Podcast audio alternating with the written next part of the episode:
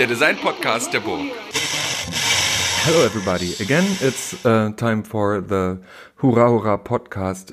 Today, it's the already 11th episode, and I'm very happy to have um, James Auger here. Not, not here, but um, like you have it here, but it's not here here for me because um, he is in Paris and I'm in Dresden.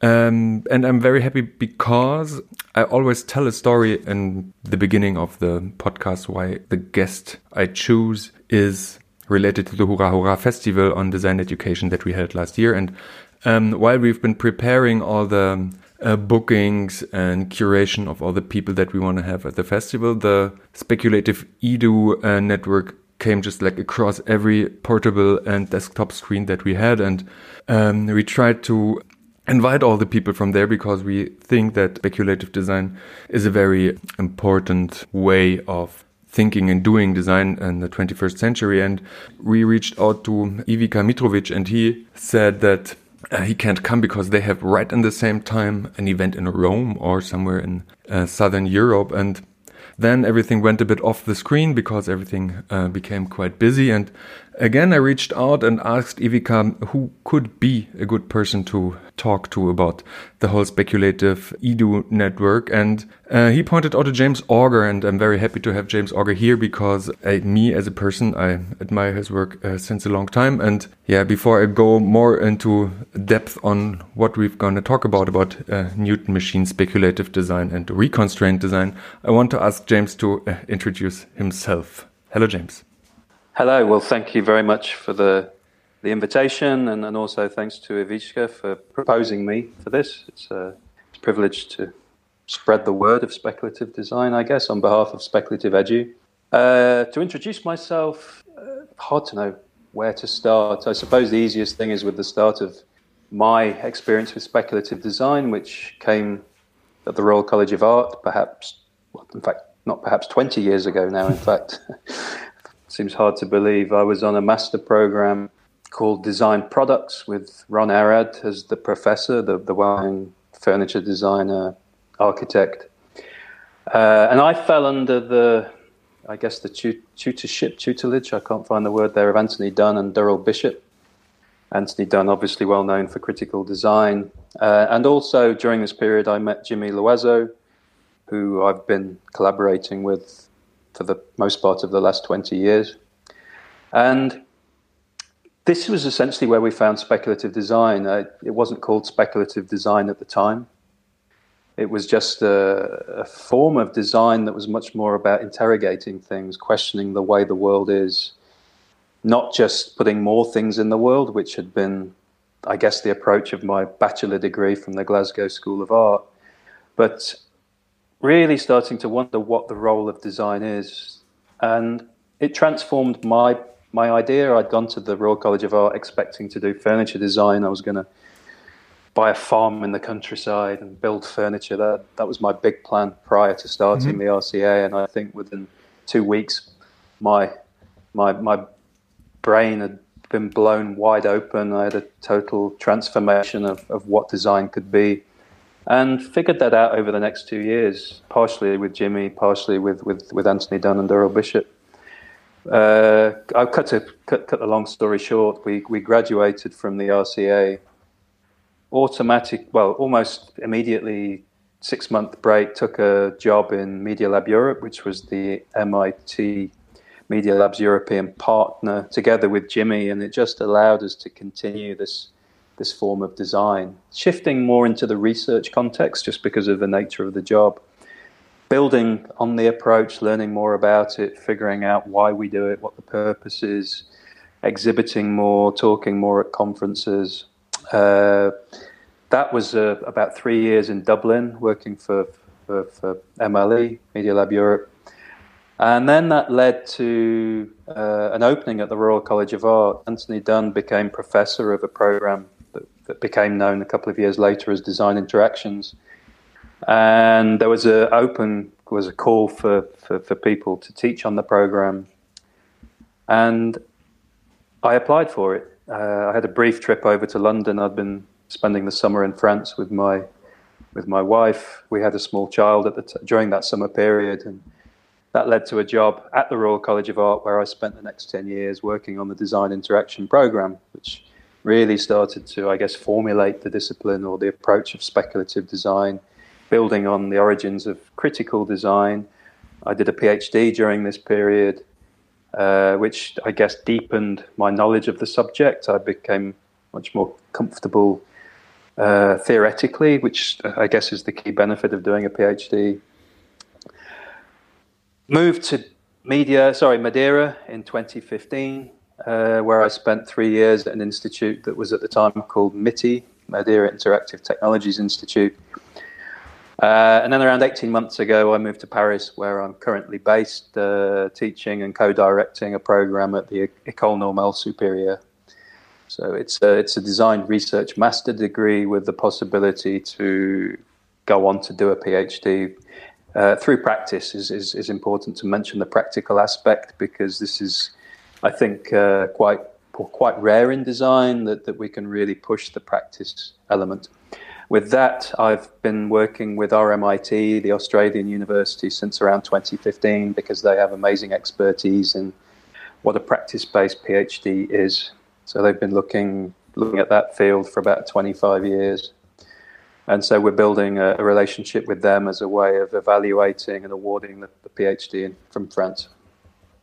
So that's a that's a, a nutshell. Uh, what a nutshell! Whirlwind tour of the last twenty years. I probably missed a few things there.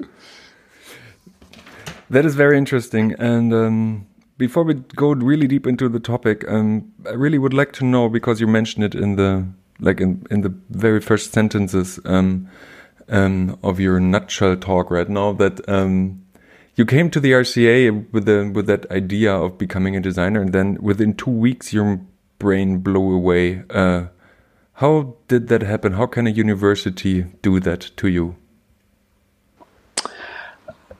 The wonderful thing about the Royal College of Art 20 years ago uh, was the was a culture. It was a culture like nothing I'd experienced before not just the the teachers. Uh, Ron Arad was, was was excellent at bringing in a huge breadth of, of, of knowledge. People from many different disciplines coming together at this time. Very very well known practitioners. People on the more experimental uh, end of design. And it was a it was what was called a platform system. There are eight platforms, each focusing on a slightly different form of design uh, and as I said, my plan had been to, to, to choose one of the, the more furniture focused platforms. But I met Jimmy probably in the first week. Uh, he was the year above me, so he was already on, on the platform of, of Tony and Durrell. And I had another friend, a guy called Chris Downs, who was in computer related design. And he, he'd been the one, he said, You need to talk to Jimmy and you need to talk to Tony and Durrell. Uh, and there was another character, uh, filmmaker, artist, stroke designer. He's not so much of a designer anymore. Noam Toran, who was in my year, mm-hmm. who I got to know very, very early on. We, it was a fire alarm, and we bumped into each other in the first week outside the Royal Albert Hall. And both were just discussing how how in awe we were of the place, how terrified we were of, of, of the whole system, all of these people around us who just seemed so incredibly talented. And, and I guess we found our way together. We had a discussion, and the suddenly the, the way Tony and Durrell had presented the platform just seemed a lot more interesting for me than than the furniture platforms. I'd I'd spent the last five years prior to the RCA in special effects and model making for film and television. So I'd been in a workshop for literally five years making stuff, uh, which gave me, I suppose, a good ability in, in, in, the workshop. I could make many things across a, a range of, of of, of uh, techniques and tools, materials, whether it's metal, machining, casting, sculpting. And the thought I had was that that applied to furniture would be interesting because I could really push the approaches, the methods that we make furniture. But then suddenly, this intellectual, more, I, I suppose, interrogatory, I don't know if that's a word, uh, a way of interrogating the world around us rather than just adding to it and putting more things in there just questioning if the, the world is at the moment is is is the right one challenging the way we use technology and so on it was just uh, much more inquisitive and i I latched onto that somehow, and I think it took me eight months to become comfortable with what it was all about.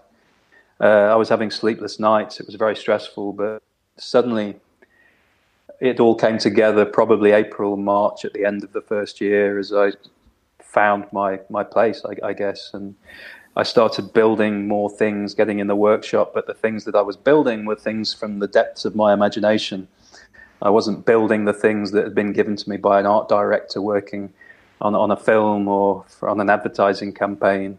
Um, and there was a different purpose for these things. They weren't just to sell dubious products, but they were really just starting to understand the role of technology, uh, understanding better the systems through which industrial design happens, um, and just starting to question the whole world around us, mm. which is, is kind of rare in design, I think.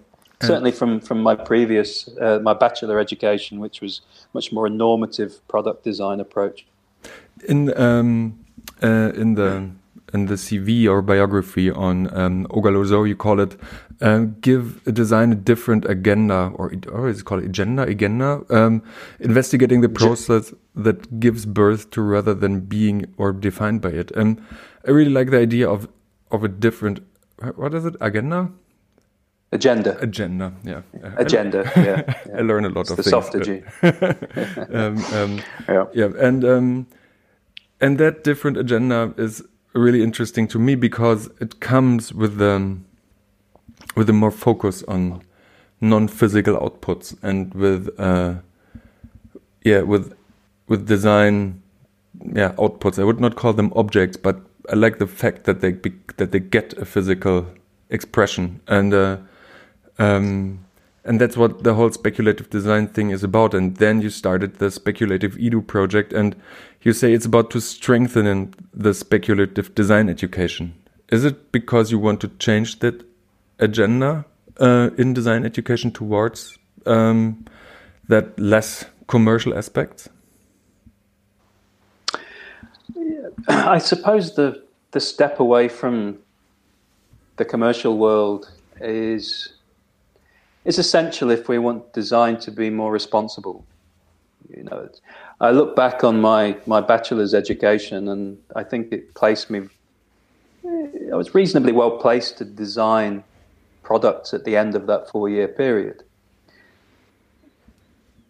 But there was nothing in it that suggested that these products could be problematic. It's uh, it's something that I wrote about with my colleague from Madeira, Julian Hanna, who I, I spent many years in, and well, mostly in Madeira, working with Julian. We we wrote a blog together and founded a group. This is where the reconstrained design came from. Um, and really, at the beginning, we started questioning the I guess the, the, the, role of progress. Many people have been questioning the role of progress for many, many years, going back centuries or more. But it's just something that had really not happened in design. My own education, as I said at the bachelor level, was was very much that design is great. Design improves people's lives. Design improve, improves our comfort. Design solves problems. And it was this very idealistic, optimistic discipline that just is you can hold your head high because you're the good guy you know and and I, I, I, I believed that for quite a long time it was it was quite powerfully beaten into us that, that you're doing good things and I suppose it was several years later on, partially through the teaching at the RCA, the, the, the, the masters, but then reading much deeper from different disciplines like science and technology studies and philosophy of technology. Uh, certainly, myself maturing and, and examining better the, or, or, or, even questioning my own use of of tools and techniques products and so on. I mean, it's wherever I, I, I, I don't know exactly how old you are, but uh, you know, I remember very well my life before the internet before mobile telephones existed, and such a rapid transformation of, of the way we interact, the way our life is mediated through technology. I started to become, I guess, a little bit more cynical about these things. I, I think there's, uh, there's the, the rate of change is, is far too fast. There's there's very little opportunity to discuss these technologies before they arrive in the marketplace, before they transform people's lives. And yeah, by the time we realize there are implications, it's too late because we're all uh, reliant upon these things, you know. And, and I and I think that for me was the, the, the point that came out of the the RCA. Uh, was fundamentally uh, the need to question the role of design, uh, the way we educate design, because it's still largely locked in its industrial design past from the 1930s, the styling, the the, the shaping of interaction, the, the, the, the packaging of a technology so it becomes desirable. You know, it's really not moved on hardly at all, whilst the world that we, we're living in has changed absolutely enormously. And I think speculative design started to understand that. It was a bit naive in the beginning. We were certainly very, very naive in the way we, de- we were developing projects, but we felt that there was something interesting happening. And coming back to the, the, the, the funded, the Erasmus funded project, Speculative Edu, it seems like a, an excellent time to start reflecting on the speculative design that's happened in the past 20 years to start understanding better the methods because they're quite broad, to start understanding the metrics, how we can evaluate speculative design because uh, we're starting to become a little bit more critical of of, of our expectations or not, not expectations of of the role of speculative designed artifacts or, or the projects that take place because for many years we were very, very happy that uh, pieces would end up in a gallery somewhere. This was very, very nice in 2005 to, to be traveling around the world showing our work in galleries. But I think we hit a bit of a, a wave of critique in 2012. There was a, a museum of modern art curatorial experiment called Design and Violence, and a big discussion took place uh, about the work happening at the RCA. It was the first time in seven years we'd come under sustained critique. And I.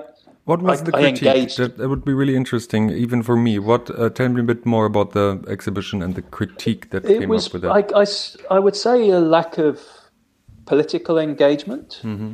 perhaps uh, a naivety, uh, and I'm, I'm speaking. I, I, won't talk about anybody else's projects. So I won't talk about our student projects. I can talk very personally about the projects that I'd been doing with Jimmy mm. up until that point. Um, I think certainly from my point of view, being very self-critical, I was still very naive ab- about the history of design, the the, the, the, the politics of design, the the role of the economy, the you know, it's it's it was doing the PhD, I suppose, that suddenly revealed the complexity of the world that as it relates to design. And so suddenly discovering science and technology studies, which I knew hardly anything about during the master degree, suddenly I realized there's a whole body of work that's very, very related. Is so many com- complementary interests and, and, and, and knowledge bases that it seems crazy that these two didn't combine in some way. Um, working much more closely with anthropologists, with uh, with philosophers, and my colleague Ernest is a philosopher of technology. Um, it's just there was a richness of knowledge that was so complementary for speculative design that, that I think I'd been missing, and certainly the way I'd been teaching my students at the RCA, there was a lot of information I, I suppose I hadn't been passing on. And this critique in 2012 reflected a lot of that. Is it's okay to critique the role of technology, but you know you can do that very naively through, I suppose, provocative, beautifully executed, designed artifacts that look sensational, that look yep. fantastic in a gallery. But what purpose do they have beyond the gallery? Um, and I think as I as I came to the end of my time at the Royal College of Art, I moved to Madeira. Uh, I arrived in Madeira, I think September 2015, uh, there was an open office. They I, on my first day, they, they they they showed me into the office, and that was it. You know, I, I, I didn't walk into an existing project. Mm-hmm. There was there was nothing to do. It was just really almost starting from the beginning, and this just became a wonderful time to reflect on the past ten years through many many discussions with my new colleague Julian Hanna, whose his expertise is on manifesto writing and modernism. It was just a different kind of uh, intellectual expertise. That, that, together, the dialogue we had was was an amazing foundation to this new period in Madeira. So we wrote an awful amount. We we we, we started a blog together, and then that led to the new project. Um, and and that is that is very interesting because. Um, I, I was really wasn't really aware that there was this kind of um, like let's say critical moment in critical design uh, to that time of 2012. Um, um, but I really like the idea that it led to that point of re-evaluating what speculative design can be because as a young person and I'm not that young anymore but um, as have been like tumbling into the um, idea of uh, uh, of of non-industrial design. Let's call it like this because it it, it uses the a lot of techno techniques that um, that come from the industrial design practice, but uh, produce end results that are definitely not industrial design um, objects and products.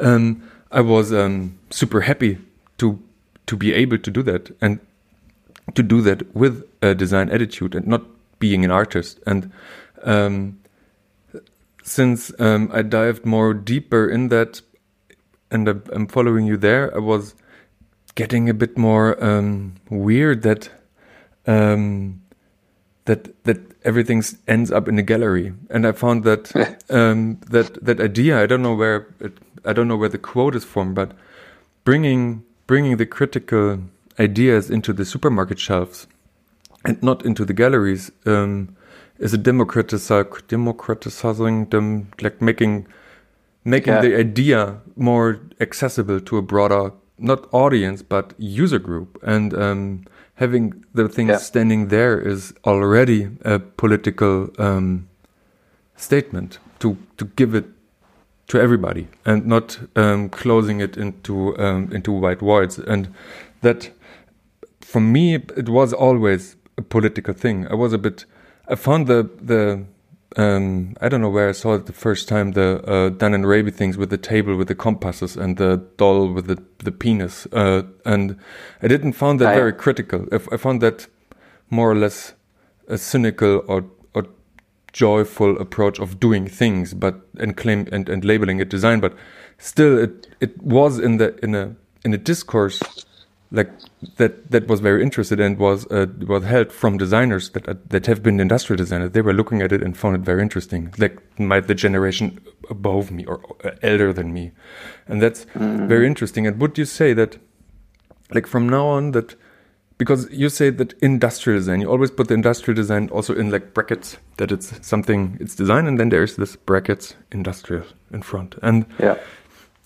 Do we leave the industrial thing totally? is that something that um, that we that we move away from from the industrial coining of of the design heritage and move on to more or less speculative or research driven design? It depends on the state of the world has got much to do with this because you know on the one hand you have uh, designers who continue to put new things in the world. And then alongside that, you have the economy, which is still very much driven by new things being put in the world. And then related to that, you have consumption. Mm-hmm. You know, and these are the three key factors that are almost immovable at the moment. It's very, very hard to imagine certainly prior to the coronavirus, it was very, very hard to imagine these things moving. If we if we if we look at Apple, for example, probably the most powerful or the biggest company in the world, whose wealth, whose power has been built on the notion of good design. And if we look at consumer behavior around Apple products, the, the fanfare every time Apple produce new products, the, the queues around the city block of people waiting overnight to get the latest iPhone.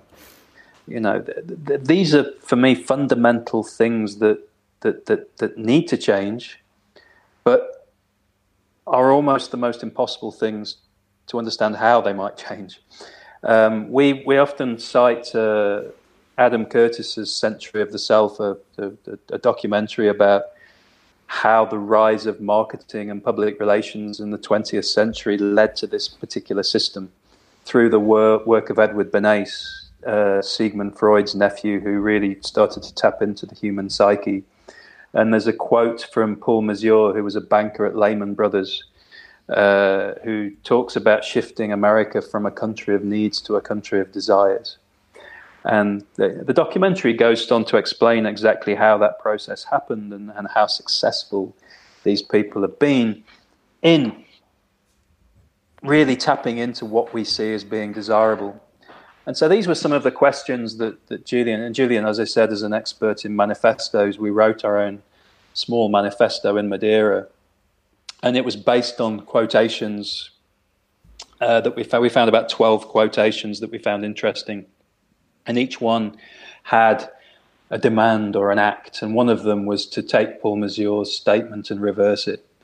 So if we can shift back to needs rather than desires, or we can satisfy desires in more suitable ways through the same techniques. You know, if these marketing public relations techniques can create a, a civilization of desire, then perhaps the same techniques can change what is desirable. And I think this is the fundamental shift that needs to happen in industrial design. You can see some very, very early steps with things like the Fairphone, uh, where you have a very different system, and a lot of the, the maker spaces, the, the new fixing agenda. You know, if, if companies start to build things that can be fixed, I think there'll be a, a migration towards those kind of products. And particularly as the younger generation, we see a lot of uh, younger people getting much more engaged in issues of sustainability and the state of the world. And I think all it takes is for that generation to suddenly see Apple as being very uncool because of where its materials come from, where its products are made, the generational aspect of them. And this is when we potentially see the fundamental shift in industrial design. And this is, for me, one of the more interesting things to speculate on is what fills that gap? Or what is the next version of, let's say it's non industrial design? Well, what, what does it mean to do non industrial design? Where do the materials come from? What are the making skills? What are the making machines? Who does it? Where's the knowledge base? Mm-hmm. And, and how can all of those things be more aligned with the problems that we're facing today? So rather than, as I said, the Industrial Revolution, the times of streamlined modern in the 1930s, seeing the world as a, an open resource where we can just be taking uh, our elements from absolutely anywhere, it's not a problem because they're unlimited, to being uh, a design community that really thinks thoughtfully about where our elements come from. You know, not pillaging the, the ground in remote countries, not continuing this colonial attitude of, of, of taking what we need when we need it and putting it into products that have a one year lifespan. To really start to explore what that alternative could be is for me very exciting. You call that a reconstrained design. Is that a branch? Would you say that is a branch of speculative design, or is it something that, that moves on from speculating a future that might be to a future that should be? Yeah, it's a it's a it's an important question for us. I mean, I hated, I felt very guilty putting another uh, another design term into this already very very heavily bloated design lexicon. But I was getting frustrated with the term speculative design. It was coming to mean different things to different people. And it was again, this is this is something that happened in the early period in Madeira. I was reflecting on for me what are the key strengths of speculative design the key strength being that if we're not putting products into the marketplace for profit, then there becomes suddenly a lot of freedom. Freedom to imagine a different version of design, freedom to imagine a different attitude towards technology, freedom to question the role of design and technology rather than just using it to, to, to, to make some profit. And it was then that focus on the constraints that seemed really interesting for me. And that was really the early work that Julian and myself put together. Some some essays, you'll find them on our blog called Crap Futures. Starting to identify the constraints that limit the potential of design as it is at the moment. Once we understand those constraints, this is a, a research process, we can understand how they act, who's in control of them. But then we can also start to think about what happens if we reconstrain. It's not unconstrained because mm-hmm. that's without rules. It's reconstrain, it's understanding the system, but then starting to find better ways uh, of, of, of realizing products. So, for example, we started with the constraint of progress dogma, the belief that technolog- technology and designed artifacts lead to a better life as soon as you remove that constraint, you can think about a form of design where you can experiment. You can. This is where the speculative design origins come in. But you can think about near future products. Uh, imagine what that world could be like if those products existed, and have a really serious de- debate with experts from various fields about what life would be like with that product. So the very first project Jimmy and myself did together, the audio tooth implant, is a really good example of that. Touches on your point about the gallery there and, and trying to be more ambitious and, and more democratic. We really explored the use of media as the gallery space. So we're in newspapers mm-hmm. across the world, we're on radio programs. We really got a great discussion going about that particular product. Uh, we've got a letter from an associate professor of medicine at Stanford, four page letter describing how bad this product would be should it arrive on the marketplace but this is the product here is the discourse and we can learn from this discourse and then we can perhaps modify the product or even make them illegal if, if they're mm-hmm. potentially so dangerous you know and if we start to think about the internet of things and uh, you know the rise of artificial intelligence being put into everyday products these things are not straightforward you know if you look at the role of something like uh, amazon's echo it's a very, very loaded product. To me, it's essentially a, a Trojan horse bringing the eye of Amazon into your very private lives in your house. You know, there needs to be a debate about this kind of technology. We don't just assume it's going to make things better. So that's the first one. Progress dogma is really starting to think that for every technology that we put out there, there are implications as well as applications, problems as well as benefits. And we just wrote a, we, we, we wrote a, a, few essays on this. We've outlined six or seven key constraints that we think limit the potential of, of design as it exists in the marketplace at the moment.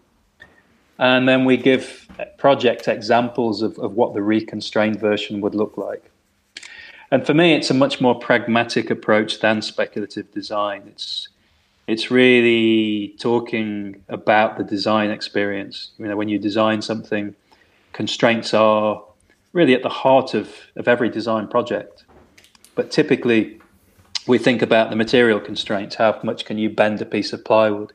We might think about the cost constraints of bringing something to market. Uh, time constraints. Can you deliver it to the deadline? Very practical constraints. But you know, there are these much, much grander, these pervasive, ubiquitous, but hidden, typically hidden constraints that we, we, we design for without even thinking about. And when we reveal them, things become really interesting. But in the end, it's basically the same thing as you as I learned it in the industrial design department because it's but it's it, it taking all the constraints in account but redefining the the constraints before and that that is super interesting because my question was like how do you do that with students? How do you, let's not call it teaching, but how you develop that th sort of thinking with the young folks, with the people that that are like you have been when you entered the RCA? So I mean, um, I'm I'm I'm very much interested in the methodology of that. How you how you get this idea to the people? Just like any other uh, design uh, situation, really, is through the brief. You know, we, mm-hmm. we we spend a lot of time writing briefs. the The key thing for me is design education. When you're in your education, is is in many ways the best time to be a designer. There is a freedom uh, and I, I, I just push the students as much as I can to use this time to really to dream, to, to, to use their imagination as much as they possibly can. And we try and facilitate that and push that through the briefs that we write. There are very straightforward briefs, and there are briefs that really start to exploit techniques that come from design fiction, uh, design fiction, speculative design, very closely related, but I think design fiction has a a slightly clearer way of talking about a story world, mm-hmm. and and and we design for that story world. So typically, in, in in the briefs that we write, we imagine a world slightly different from the one that we're living in at the moment. Um, most well, design typically uh, we design for the world as it is. Okay. Mm-hmm. If this world was slightly different, what would the products look like?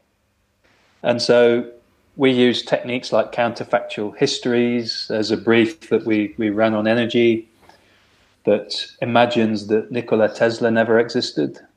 And so without Nikola Tesla, you have no alternating current and you have no power stations in the countryside and the long distance transmission of energy that basically gives our energy systems as they exist at the moment. So you could then look at the time of Tesla, look at the the patents from that era, look at the alternative energy systems that were being imagined, and imagine a, a history to this day that's gone down a different pathway, because those choices that we made in the distant past influence how things are today. So if different choices had been made, the world would look very, very different. And this is a really fascinating approach at, at really starting to interrogate the bigger systems uh, that define how the world is at this moment in time. So these briefs are fairly research intensive. You can look at the key points along that technological trajectory. You can imagine influence that did happen, uh, events that did happen that would have maybe changed the direction of, of, of things. And it just creates a very, very rich landscape, alternative landscape for for for developing alternative products or systems. That's just one example. But ideally, the the briefs encourage the students almost without realizing it to be learning and understanding better the systems that, that facilitate both the the function of the products we use, the manufacture of the products that we use, the cultural systems that that dictate our behavior as we interact or use these kind of products. So it's trying to immerse them in a in a much richer and complex e- ecology, you could say. So that's not just a reduction of simplicity, which I think a lot of yeah. design suffers from. There's very much a focus on on the product, the scale of the product, and our, and our interactions on that scale and, and to the neglect of the much bigger systems that uh, essentially define and constrain everything. And I think that is so. That for point. me is the design education. Yeah, and the, yeah, importance. Not not narrowing narrowing down the scope. That is super interesting because, and I think that is something that that comes with the idea of not having a product in the end.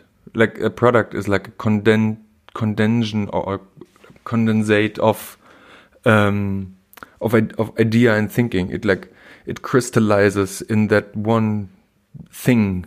You know, every yeah. thinking is at an end, and they're um, like talking about fictions and narrations and uh, um, and worlds. I really like the idea of, of worlds because they do not have that like that like linearity of time. Uh, that is um, that is something that that helps me right now to understand how we can go beyond what has been called industrial design because that that leaving the idea of not training or the leaving the idea of training people to become um, um, like helpers helpers of uh, of the of a system of uh, desire uh, then um, and moving it towards to, to just like helping people in needs without the aim of being the person who who solve problems is very interesting. And and and I think it's also very difficult because it's it's very difficult. It's uh, it it takes us in a very critical position to to ourselves and our own history of education because everything we learned mm -hmm. is, has to be overcome. And that, that no, it's true. It's like it's something that that's not super easy for me because it's like ah yeah well problem solving. Of course we solve problems. And no sir, it's uh, over. And um, and and with every like with every problem we solve, we just like create millions of other problems, and and being aware of that and yeah. being um, humble in a way of your own position, because like the idea of having being that super famous designer. I think it's ah, it's also in your reconstraint manifesto with about the Philippe Starck Juicy Salif. Yeah, it's not about to be used; it's about to start conversation, and which which I found very interesting because you you coined it as uh, that superstar. Um, in Germany, we say Autoren designer, like uh, authorship designers, uh, and you just like turned it into the into the dark niche, but that's what speculative design does as well. Like having a thing standing there, and it's not about that machine is not about to eat flies uh, on the wall, but it's about to start conversation about what is a machine to be that is able to eat flies. And I think that we are not so super far away. And that what I, what I mean is the, being critical with ourselves. Can you follow me on that point? Yes, yes, mm -hmm. very well. Yeah. Looking at the speculative edu network, can you say that there is some large scene in Europe that is moving to that direction of um, reshaping the industrial design, let's say, yeah, education scene towards that new scene? And is that a scene that shares the same ground in a way, or is it super heterog heterogeneous, um, uh, different, differing? Yeah, to be honest, I've I don't know enough about the, the design scene across the entirety of Europe. There's been a lot of interest in speculative edu. Uh, it's the, the events that we've been running. There's been a, a, variety of different events from, from workshops to conferences. Uh, and these have been picking up a pretty decent following. I think the the website's been pretty successful. We've been running a number of interviews with, with people who've been doing speculative design or curating speculative design for, for a number of years. And I think we're starting to develop kind of an interesting repository there. So uh, definitely, this has been great to. I mean, the thing that we that we really wanted to do because the whole approach is is still moving. It's there's not a a really clearly defined uh, explanation, a definition of speculative design is is really not existing as far as I can tell. And along with that, I said it earlier, but we don't really have the metric system. So, you know, when we talk about industrial design, it's very very clear what is a good chair. You know, we have the the language for that. We have the vocabulary. Dieter Rams has got his list of 10 criteria for good design. You know, Dieter it's, it's very well known. I don't know. uh, German, I think. Uh, the, uh, the speculative design, because it's quite new, doesn't really have that. And that's one of the things we wanted to contribute was to to really start to understand better. Well, what what are our expectations? And really from the beginning it was very clear is going beyond the gallery just having a show in in the museum of modern art is is not enough is how can we start to become more politically engaged or active what are the the routes through which that can happen and i think the more interesting projects at the moment are are engaging with, with, with politicians or working much more closely with, with scientific research. So the laboratories where technology is emerging, design can start to play a part in potentially shaping or adjusting that technological trajectory. Uh, so there are different things starting to happen. And yeah, that's one of the key questions that we're asking of the interviews is for each person to to name what they see as being an exceptional speculative design project. At the end of all of this, we're going to publish uh, a book about the experience, and I hopefully this will be helpful for any schools that are interested in running speculative design courses. That's I think that's the key point. There isn't much literature out there there's there's very very little help in, in how do you teach this stuff. You know, I think schools. I was external examiner at a design school a few years ago. I won't say which one, but suddenly they realised speculative design was was popular. They had it on the curriculum, but there was no one there with the experience or knowledge of how to teach it. So it was done. I would say not very well. You know, so I think this is the, for me is the key aim or the, one of the great purposes of the speculative edu project is just to, to put forth some more resources some some somewhere where we can find expertise and guidance that if somebody does want to to, to, to run a speculative design course there's there's just something that they can lean on to fall back on to to help guide them a little bit did you did you um, just crawl through your existing network or was there just like people coming off on the screen that you never have heard of before? We were very, very. It was very clear and important for us that we go beyond the old RCA network, mm-hmm. which, you know, it's what five years since Design Interactions came to an end, but it still still has a, a legacy. You know, it's still particularly uh, the work of Anthony and Fiona is still heavily cited as, as the core of speculative design. So we were very, very keen to go beyond that. Of course, there are people from the program. Uh, Anthony and Fiona were were, a, a, part of the interviews. Uh, a bunch of our graduates who've gone on to to find a career in speculative design have been interviewed. But then, very, very strong critiques of speculative design. People like Cameron Tonkinwise are on there mm-hmm. as well. Um, and then people who are coming from very, very different domains. We wanted to go outside Europe, so there are a couple of people from the US uh, on there proposing you know, their own take on, on speculative design. So it's as international as, as, as, as we could be, and also as diverse. You know, we, we, we're very happy, in fact, delighted for me to take on critique because it's that critique that you learn from and, and through that we improve the practice mm. and the methods, the approach. And so, uh, yeah, we've embraced any of the critique that comes our way. That's again very much part of the dialogues that we were having. Is a rich discourse of critique, response, feedback, ideas, um, all coming together in this one place. Did uh, did somebody came up with a no, not say solution, but um, that comes up with a direction on how to handle um, or to, to, to reach more political impact through the way of speculative and critical designing.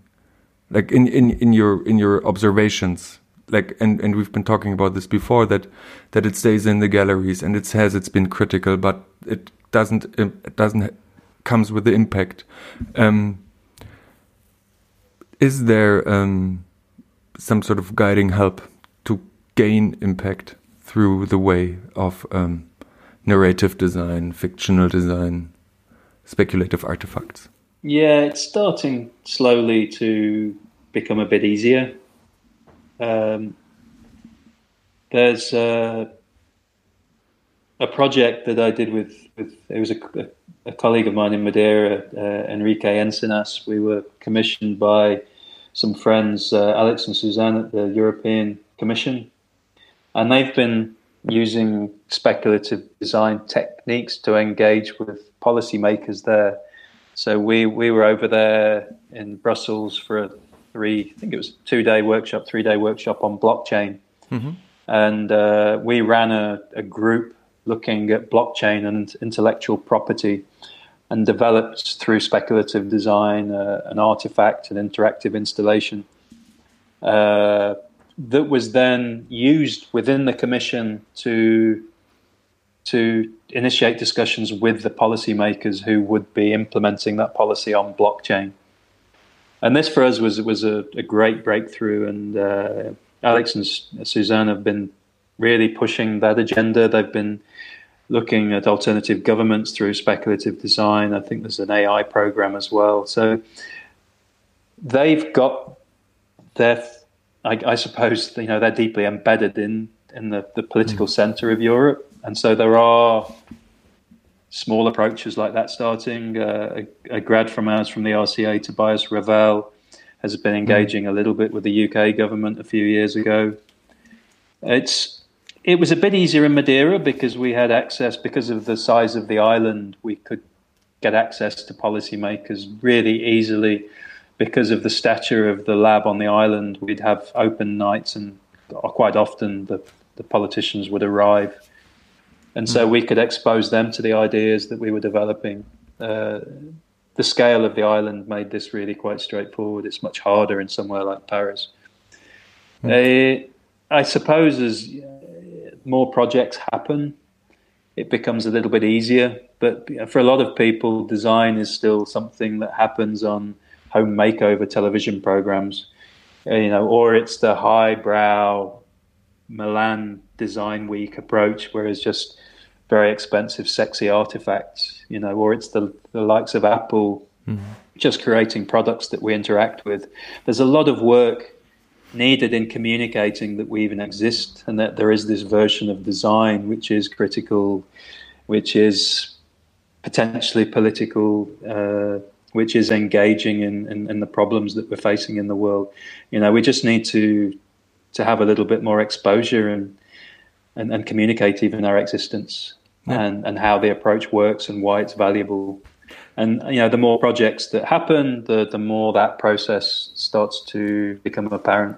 And I think that's what when you say getting or being political is in cooperation because as often as I see the speculative design products uh, or projects, they are very uh, self relevant. I don't know the English expression, but they, they turn around themselves. And yeah, um, yeah, yeah. self-important. Yeah, you might say. And um, and they are and they are as objects very great, as you say, like wonderfully manufactured artifacts.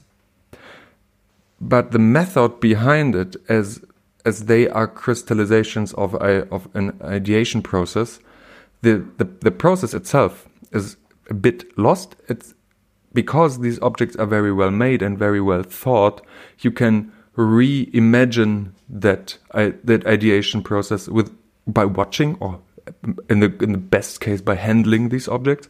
Um, but getting them into an interdisciplinary process with people that are very distant from uh, uh, from from thinking processes based on imagination and fantasy that is that there I think then then it can get that that real world implication. Uh, while you've been talking, um, you said the word embedded, and I really like the idea of embed these design strategies into policy governance uh, strategies, in um, um, structural development strategies, in education uh, system strategies, in uh, get that coronavirus out of society strategies, like all that stuff.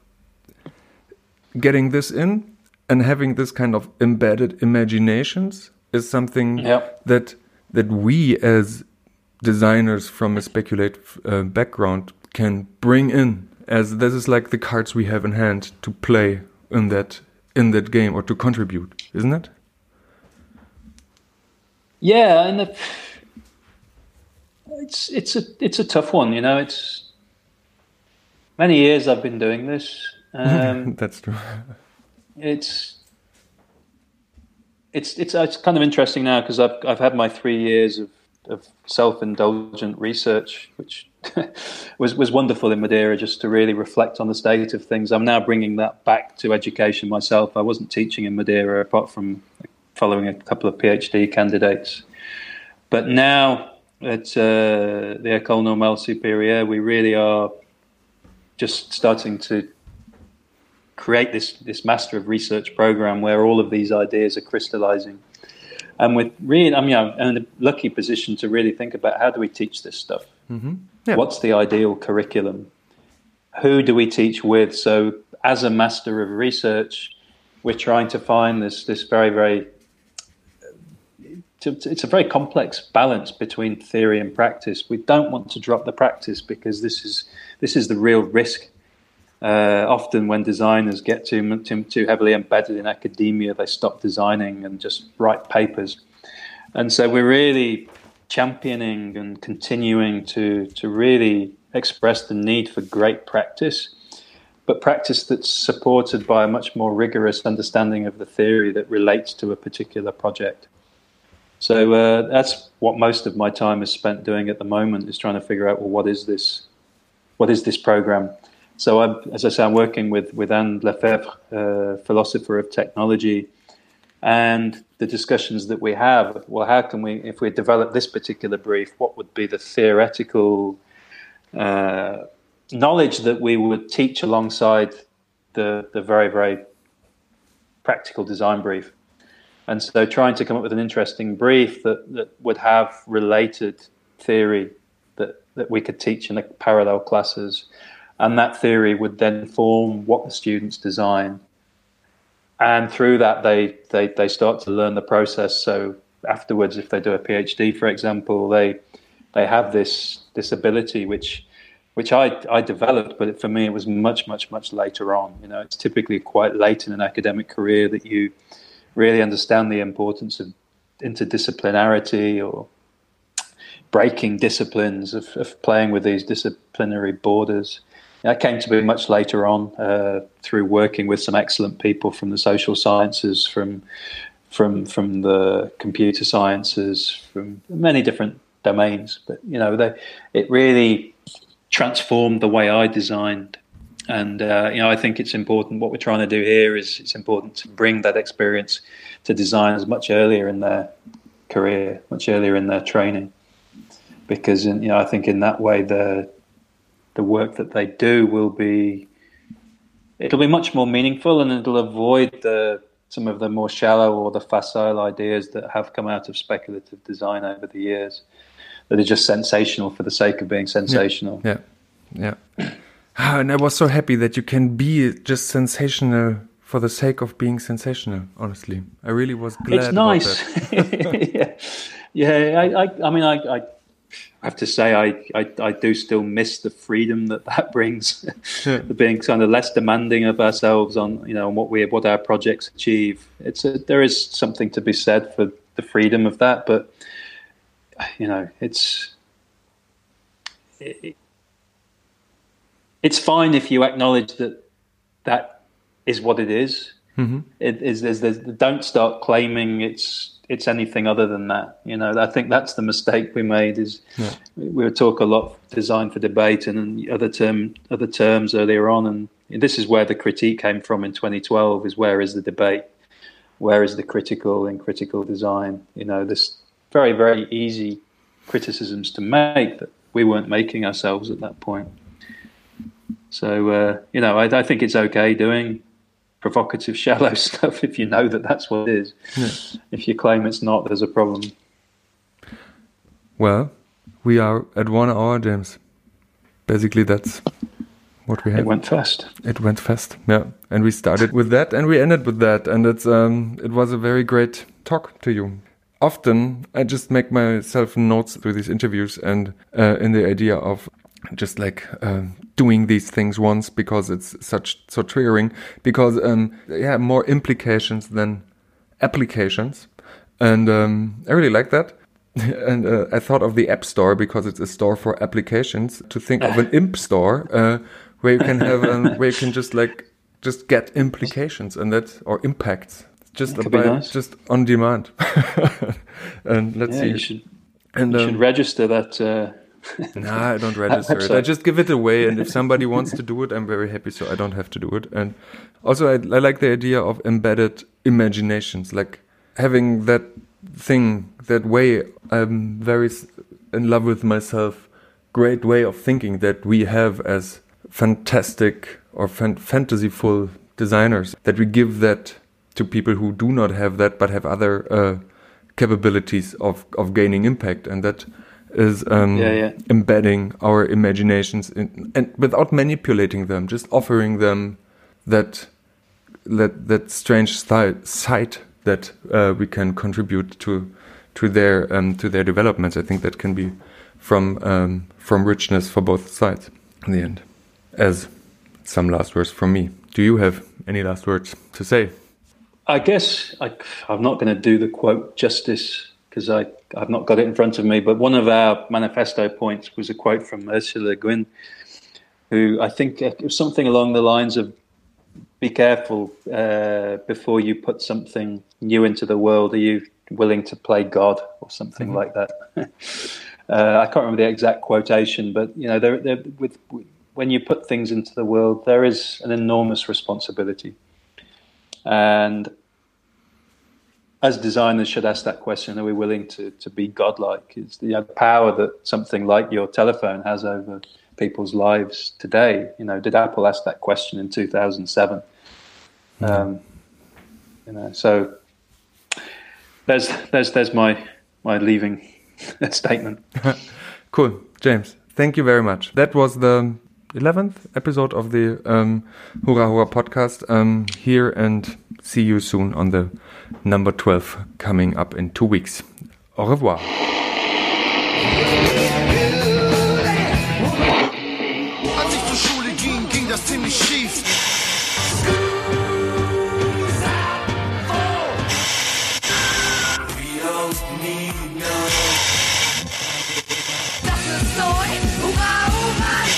der Design-Podcast der Burg.